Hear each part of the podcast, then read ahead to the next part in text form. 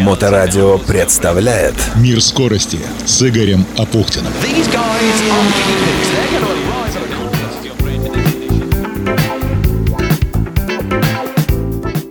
Приветствую, это Игорь Апухтин и «Мир скорости».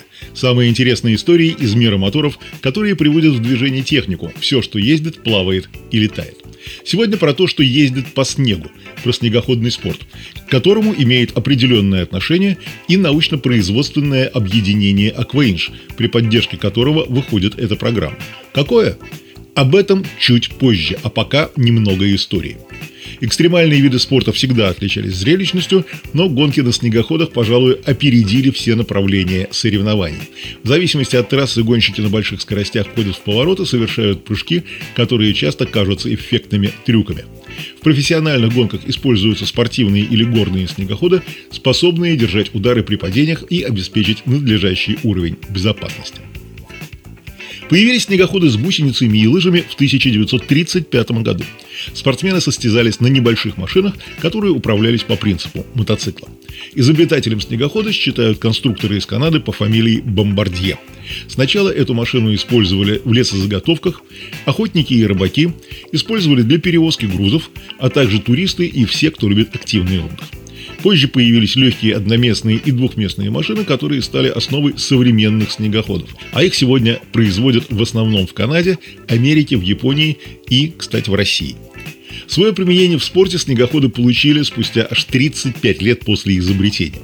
За это время размеры машин уменьшились, и система управления стала аналогично мотоциклетной. В середине 20 века появился спортивный снегоход, рассчитанный на одного-двух человек, и в дальнейшем он был положен в основу других моделей. Это способствовало подъему сноукросса. Любители экстремального спорта приобретали снегоходы и объединялись в группы, устраивали соревновательные заезды и начали оборудовать специальные трассы. Первым российским снегоходом стал «Буран». Он был разработан 1973 году на оборонном заводе в Рыбинске и сразу поступил в серийное производство. На него обратили внимание спортсмены. Первые гонки на Буранах состоялись в том же 1973 году. Их участниками стали заводские испытатели. В следующем году были организованы заезды по маршруту Рыбинского-Ракута. Так испытывалась надежность техники в условиях Крайнего Севера. Испытания увенчались успехом, и в 1975 году состоялись первые спортивные соревнования. Кросс на снегоходах ничем не отличается от обычного мотокросса, поскольку для этого тоже прокладывают специальные трассы, а принять участие в этих соревнованиях могут все, кому исполнилось 18 лет. В России, кстати, для участия в соревнованиях выдают лицензии спортсменам, которым исполнилось 16 лет, даже если у них нет права на управление снегоходом. Ну и, разумеется, никаких ограничений для женщин нет, так что никакого сексизма в этом спорте не существует.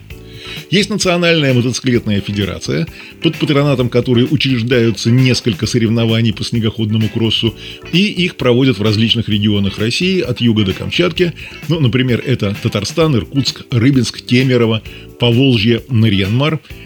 Ну а самые крупные соревнования в мире на кроссовых снегоходах проходят в Америке, Канаде и в странах Скандинавии. Про особенности спортивных снегоходов – этот вид техники конструировался исключительно для участия в соревнованиях. Гоночные снегоходы максимально облегчены, их вес не превышает 250 килограммов. Электростартер отсутствует, трансмиссия простая, топливный бак малообъемный. Чтобы уменьшить общий вес, со снегоходов убрали подогрев руля, защиту от ветра и еще ряд не очень обязательных для спорта деталей. Подвеска модифицирована до максимально жесткой. Это делает машину более управляемой, устойчивой к ударам, которые неизбежны при совершении прыжков с трамплинов. Гусеницы снегохода короткие и узкие, они предназначены для передвижения по плотному снежному покрытию, заранее оборудованного дорожного полотна. Такой размер гусениц имеет и недостаток. Снегоход совершенно не способен самостоятельно выбраться из сугробов. А вот база лыж, наоборот, широкая. Это необходимо для того, чтобы транспортное средство не переворачивалось при вхождении на скорости в повороты. Такие машины и прекрасно подходят для эндуро. Они достаточно устойчивы на твердом снеге и при высокой скорости. А вот для туристических поездок или каких-либо иных задач они попросту не предназначены, и на них не получится перевозить пассажиров. Гоночная техника рассчитана только на пилота, сиденье для водителя очень простое, подходит лишь для кросса. Двигатели работают на бензине, мощность зависит от рабочего объема. В основном предпочитают двухтактные двигатели из-за небольшого веса, простоты и комфортного использования, хотя встречаются и четырехтактные. Объем мотора 600-800 кубических сантиметров. Есть инжекторные и карбюраторные варианты. Система охлаждения может быть водяной или воздушной. А настройки вариатора позволяют очень быстро набирать ускорение. Ну и надо, конечно, сказать, что э, гонки на снегоходах считаются одной из наиболее травмоопасных дисциплин, и неосторожность и несоблюдение правил на трассе приводят к увечью, инвалидности, порой к летальному исходу, но это все, что можно сказать и о других технических видах спорта, каждый из которых по-своему опасен.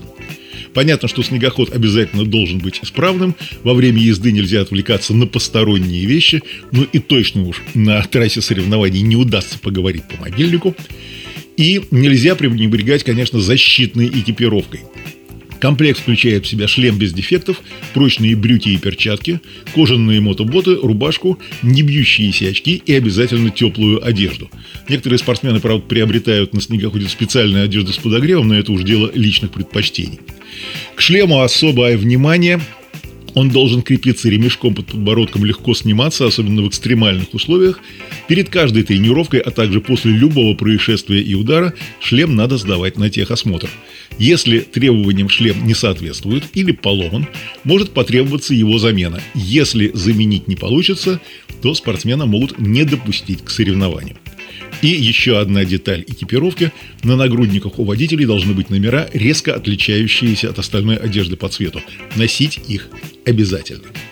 Что касается трассы, то в соответствии с правилами она должна составлять не меньше 850 метров, но при этом не больше э, 2 километров. И самое узкое ее место не должно быть меньше 7 метров. Что касается очков, которые получает гонщик – то здесь э, таблица мало чем отличается от классических автомобильных трековых гонок. Если в заезде стартуют 4 спортсмена, то за первое место начисляется 3 очка, за второе 2, за третье 1, четвертый получает 0. Ну, в общем, классика жанра для кроссовых соревнований. В 2020 году в Шерегеше, это Кемеровская область, Таштагульский район, впервые прошли одни из самых зрелищных зимних соревнований Кубок Федерации мотоциклетного спорта России по спринт-кроссу и горному спринту. Соответственно, соревнования проходили под эгидой комиссии снегоходов этой федерации. В Кузбасс съехались около 100 экстремалов со всей страны, причем участвовали не только профессионалы, но и любители. Да-да, любителей тоже допускают в отдельный зачет под отдельной лицензией. Это все можно. Специально для проведения этих соревнований в Шерегеше на территории сектора Е подготовили снежную трассу с поворотами, подъемами и трамплинами для спринт-кросса и скоростного заезда в гору. Для зрителей соорудили фан-зону. Во второй раз Кубок Мотофедерации по спринт-кроссу на снегоходах и Кубок по спринт-кроссу в дисциплине кросс-сноубайк прошел в 2021 году. И вот теперь о том, какое отношение ко всему этому имеет научно-производственное объединение «Акваинж», при поддержке которого выходит программа «Мир скорости». Нет, пока среди сотрудников НПО нет чемпионов России по снегоходному спорту, надеюсь, что всего лишь пока, но фишка вот в чем – Шерегеш в последние годы стал стремительно развиваться как очень крутой всероссийский курорт. Там строились и продолжают строиться крупные сооружения, базы, гостиницы, и для их жизнеобеспечения нужна, разумеется, чистая вода, как на входе, так и на выходе сточных вод.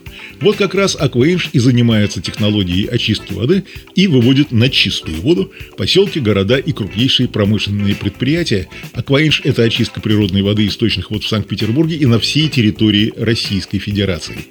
Неоспоримое преимущество компании – предоставление полного комплекса услуг в области систем водоподготовки и водоочистки, от обследования объекта до строительства под ключ и последующей эксплуатации очистных сооружений и станций водоподготовки с гарантией качества очищенной воды. Причем качество самого высокого. Научно-производственное объединение ведет работу, основываясь на принципах социальной и экологической ответственности для обеспечения экологической безопасности и сохранения природной среды для будущих поколений. Курорт Шерегеш и стал одним из крупнейших объектов, где работает Акваинж. Вот что рассказывает основатель компании, председатель совета директоров и ветеран автоспорта Олег Трескунов. Объект, который сегодня позволяет всем участникам э, инвесторов, которые финансируют этот э, замечательный курорт, строят гостиницы, рестораны, э, дороги, все, что там необходимо будет строить еще. На сегодняшний день, э, значит, мы 25 декабря уже по заданию губернатора должны переключить стоки со старых неработающих очных сооружений на новые. 16 тысяч кубов в сутки, что позволит как раз всем гостиницам, ресторанам и всем объектам, которые недвижимость существует в Шерегеше, нормально сдать стоки, да, которые будут чиститься по всем нормативам, будут сливаться в горную реку Шора, которая там находится, знаменитым, знаменитой Шорей. Вот. Река не пострадает? Как раз река-то страдала все это времена, сейчас она, говорит, не будет страдать, о чем мы все рады, и экологи, ну и местные жители, да и вообще, в принципе, все должны быть рады этому. Помимо этого, строится там сегодня и очистка воды, потому что без воды нет канализации. А будет развитие курорта очень серьезное, и поставлена задача губернатора значит, начать проектирование еще станции очистки сточных вод а, на 20 тысяч кубов. И будет реализация объекта в течение двух лет. Вот такая задача поставлена. Постараемся участвовать и в этом объекте. Но пока мы завершаем вот этот первый объект. Ответы на все вопросы о компании на официальном сайте Aquainch.ru.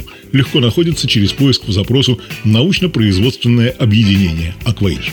Так что будете на курортах в Шерегеше, помните, что чистой водой вы обязаны научно-производственному объединению Aquainch. Не знаю, будут ли проводиться соревнования по снегоходному спорту в 2023 Информации этой комиссии мотофедерации пока нет, но если будут и вам захочется принять в них участие, то помните, что допускаются не только профессионалы, но и любители, и вам потребуется для участия в соревнованиях именная заявка, страховой полис от несчастного случая на сумму не менее 100 тысяч рублей, который включает в свое покрытие занятия мотоциклетным спортом, если вам младше 16 лет, то будет нужно нотариально заверенное разрешение от обоих родителей, паспорт, э, лицензия мотофедерации типа А1, это разрешение на участие в национальных соревнованиях, зачетная классификационная книжка спортсмена и медицинская справка, подтверждающая допуск врача. Так что будем надеяться, что э, комиссия по снегоходному спорту Мотофедерации России в будущем году постарается использовать максимум от пришедшей снежной зимы. Кстати, и рядом с Петербургом можно проложить хорошую крутую трековую трассу. Это так, организаторам на заметку. На этом все. Э, на сегодня в программе «Мир скорости», которая выходит при поддержке научно-производственного объединения «Акваинж», где знают, как сделать даже сточную воду идеально чистой. Берегите себя. Удачи! «Мир скорости» с Игорем Апухтиным. На Моторадио.